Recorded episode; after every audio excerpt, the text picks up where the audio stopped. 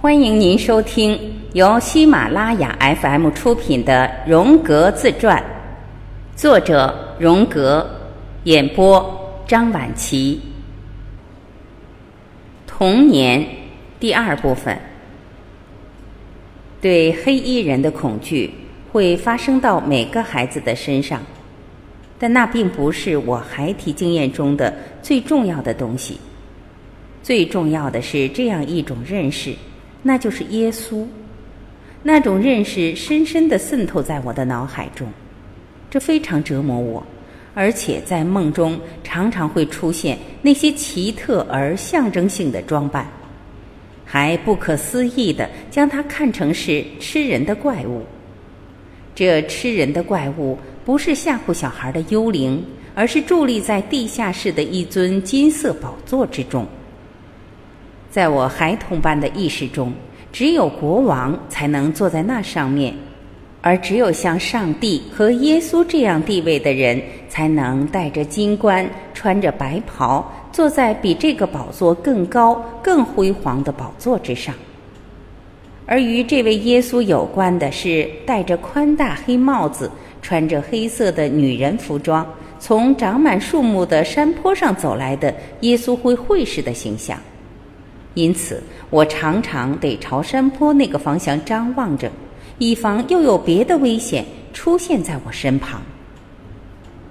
在梦中，我走进地下的一个洞里，我看到宝座上的东西与我想象中的完全不同，它是那么异乎寻常，它并不像是人间的，而是阴间的东西。目不转睛地盯着上面，以人肉为食。直到五十年后，我读到了一篇研究弥撒象征的宗教论文。文章中讲述了，在最初的基督教圣餐中就有象征性的吃人习俗。那个时候，我才明白，儿时那两次经历中闪现在我意识里的思想，不但不幼稚，而且相当成熟，甚至是过分成熟了。当时在我的心中。究竟是谁在说话？是谁的意识创造了那些景象？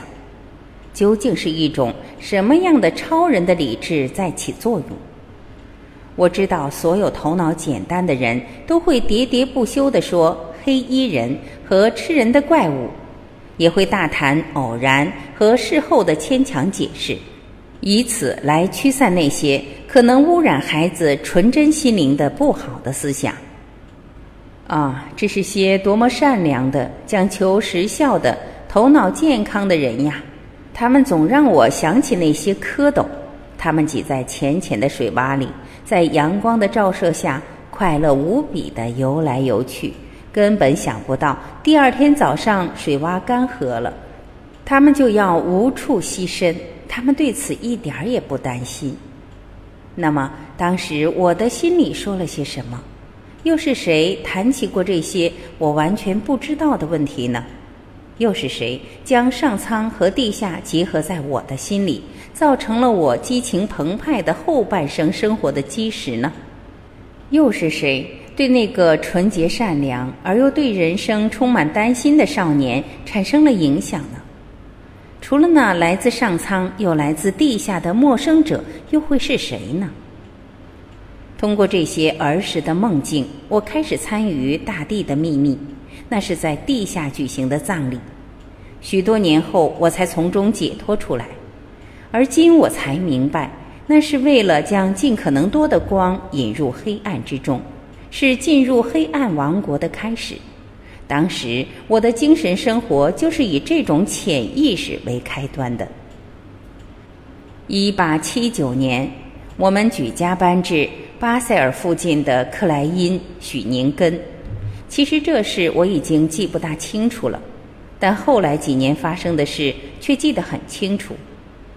某天夜晚，父亲将我从床上抱起来，走到我家那个朝西的门廊里，他指着天空给我看。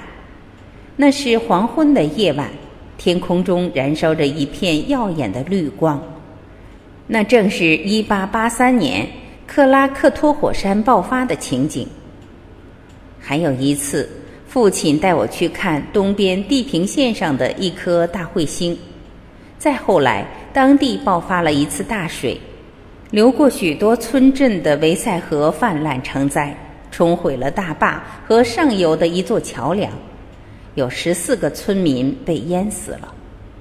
浑浊的黄水夹裹着尸体进了莱茵河，流水过后，尸体就被留在了泥沙里。听说了这件事之后，好奇心又驱使我跑去看。我见到一个身着黑色礼服的中年男尸，他肯定是从教堂里出来的。他身体的一半被埋在了沙子里，眼睛被手臂遮挡着，仿佛见到了一头猪被宰杀。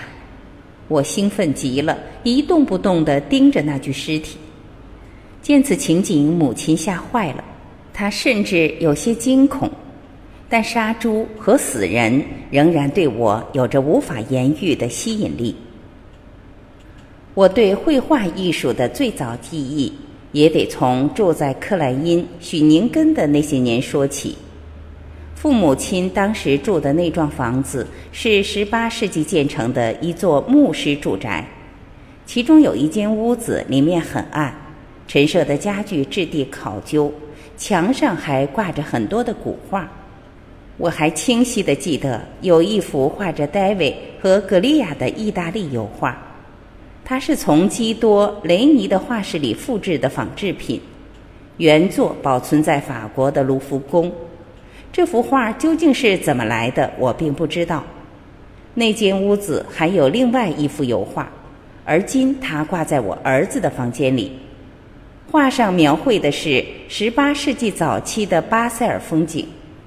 我那时候常常溜进那间昏暗的、与其他房间隔绝的屋子里，在那些画前一坐就是数小时。对着优美的画作出神，那是我当时唯一觉得美的东西。还有一回，在我大概只有六岁的光景，一个姑妈领我去巴塞尔，看博物馆里那些用稻草填起来的动物标本。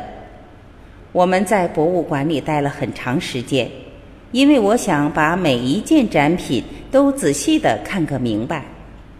直到下午四点。博物馆关门的铃声响了，姨妈不断的催促我，可我还是站在橱窗前不想离开。最后，展示大门已经锁了，我们才不得不从另一条路走下楼梯。这条路必须穿过古代画廊才能走出去。突然，我看见了那么美的画像，简直令人目不暇接。我睁大了眼睛，久久地盯着他们，简直美极了。姑妈拽着我的手，一直把我拖到出口。我十分不情愿地离开了。她一边走，一边嘴里还囔着：“该死的孩子，闭上眼睛！该死的孩子，闭上眼睛！”那是我最早看到的裸体和仅仅遮盖着几片叶子的人像画。以前我从来也没有注意到裸体之美，这是我首次接触美妙的艺术。姑妈怒气冲冲，那神情就好像被人拖出了妓院一样。我六岁的时候，父母领我到阿里斯海姆旅行，那次母亲穿的衣服让我终生难忘，这是我对母亲最早期唯一深刻的记忆。我清楚地记得她的衣着，那件黑色的料子上面印满了绿色的月牙花纹。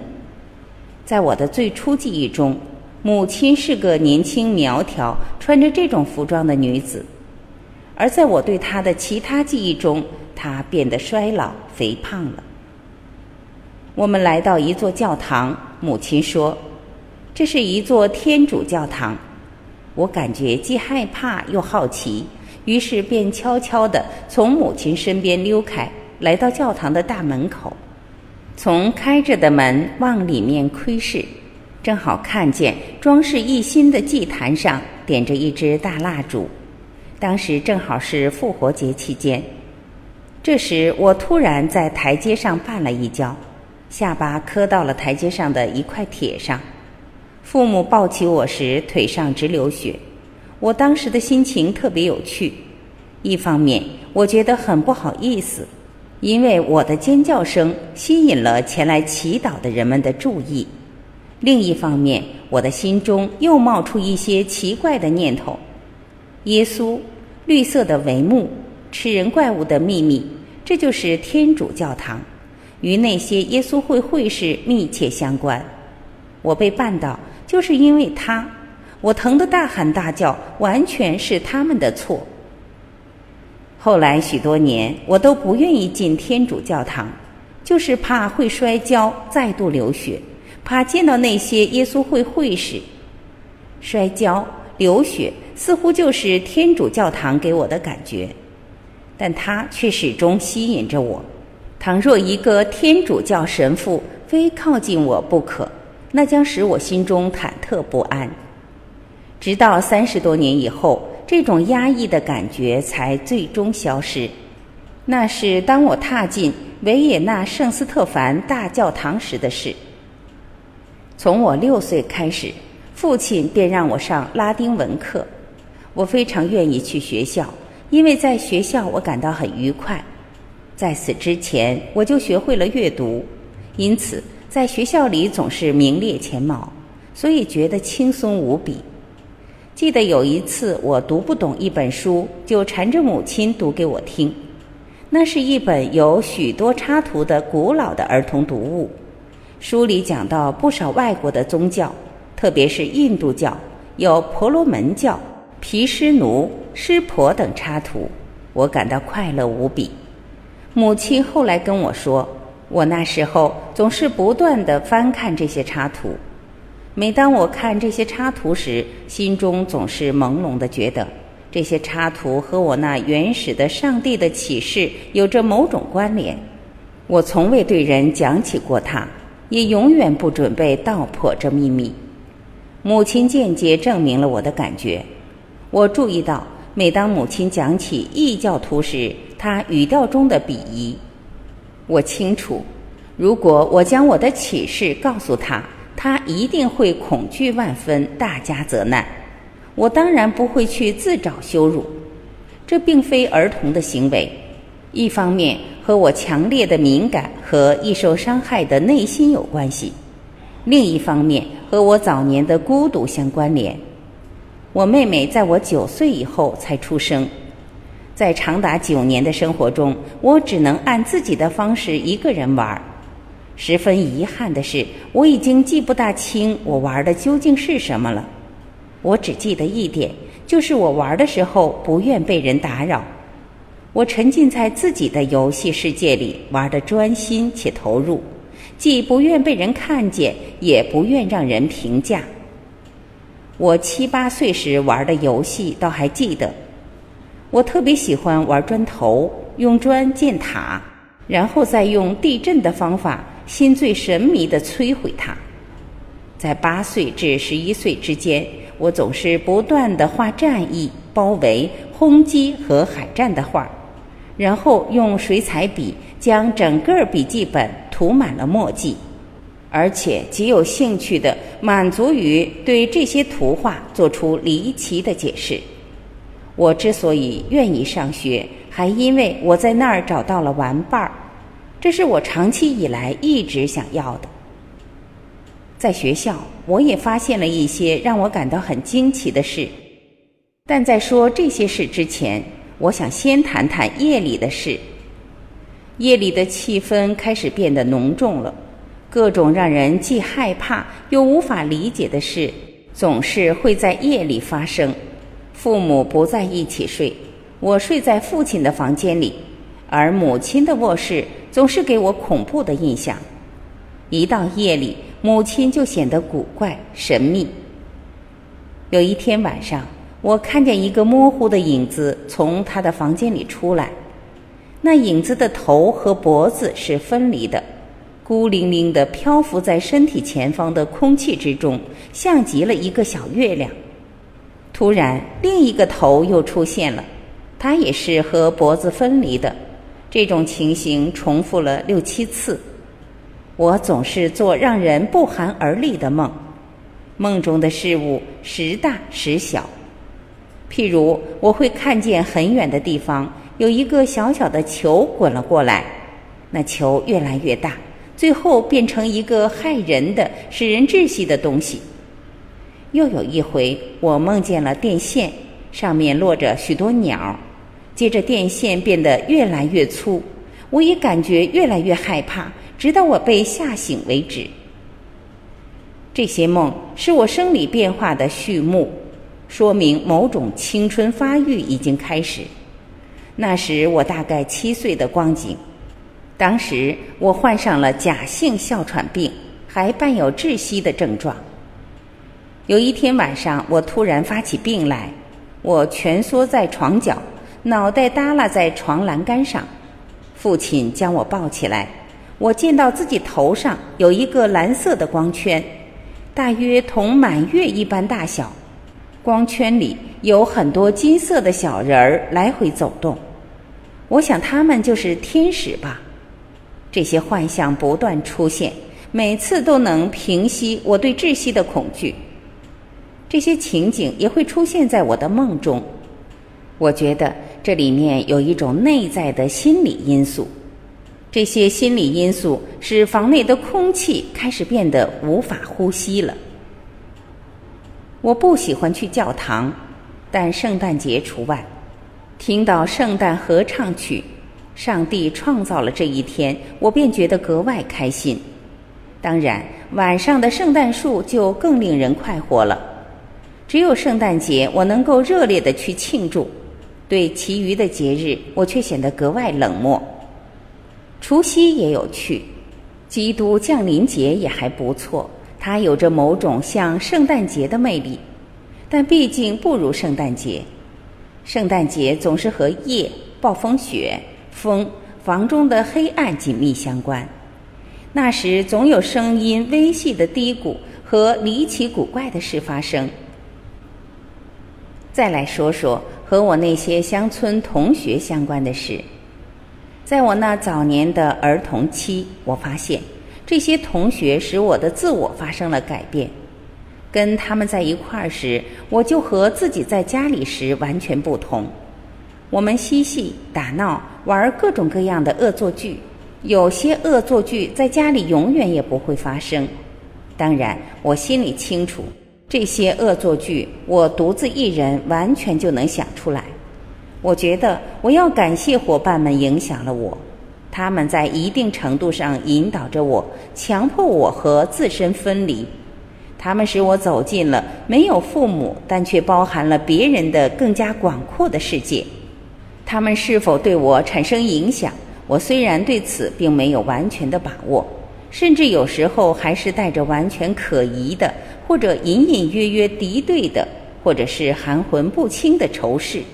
但我仍然是越来越感受到那个白日世界的美好，那里有金色的阳光透过绿色的树叶，但同时也预感到那个影子世界无法逃避，那里到处都有令人站立的无法解答的问题。当然，在晚岛时，我会得到暂时的安宁，因为它可以给我仪式上的保护，因为它恰当的结束了白天。适时的引入了夜晚和睡眠，但接踵而至的白天又潜伏着新的危险。我仿佛觉得自身分裂了，这让我恐惧不安。我的内心也感受到了这种令人不安全的威胁。我还记得，在我七至九岁的这段时间里，我特别喜欢玩火。我家花园里有一堵用大石头砌成的老墙。石缝间有不少小洞，我常在洞里生一小堆火，让别的孩子帮我四处找寻木头，不断的添柴，让这火不停的燃烧着。我们会齐心协力一起拾柴火，但这堆火只归我一个人照管，别的孩子可以在别的洞里生火，可他们的火不圣洁，也跟我毫无关系，只有我的火烧得最旺。上面有一圈淡淡的圣洁气味。这个游戏我迷恋了很长时间。在这堵墙外有一道斜坡，斜坡里埋着一块凸起的石头，这是我的石头。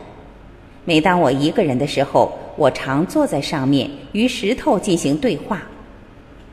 我坐在石头上，石头在我下面，我在石头上面。但石头也能说我，他也会想：我躺在这道斜坡上，他正坐在我上面。于是问题就出现了。我是那个坐在石头上的我呢，还是坐在它上面的石头呢？这个问题一直困扰着我。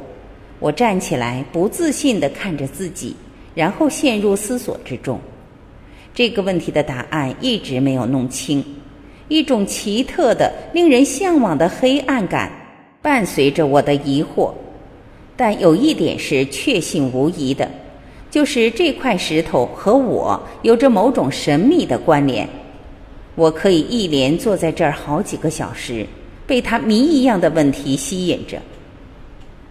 三十年后，我又站在了那道斜坡上，这时我已结了婚，有了孩子和自己的房子，有了地位，也有了一个充满各种思想和计划的头脑。但突然，我又变成了那个曾经的自己。那个点一堆意义神秘的火，并且坐在石头上苦思冥想，究竟石头是我还是我是石头的孩子了？我突然又想到自己在苏黎世的生活，感觉仿佛一切都是陌生的，如同我是一个从遥远的空间和时间而来的人。这使我感到心惊胆战，但这想法又是那么诱人。因为我沉湎于其中的童年世界是永恒的，我也被强拉出这个世界，坠入不断滚滚向前的时间车轮之中，渐行渐远。那个世界的拉力是如此强大，我只能强行将自己拽走，以免失去我的未来。听众朋友，本集今天就播讲到这里，感谢您的收听。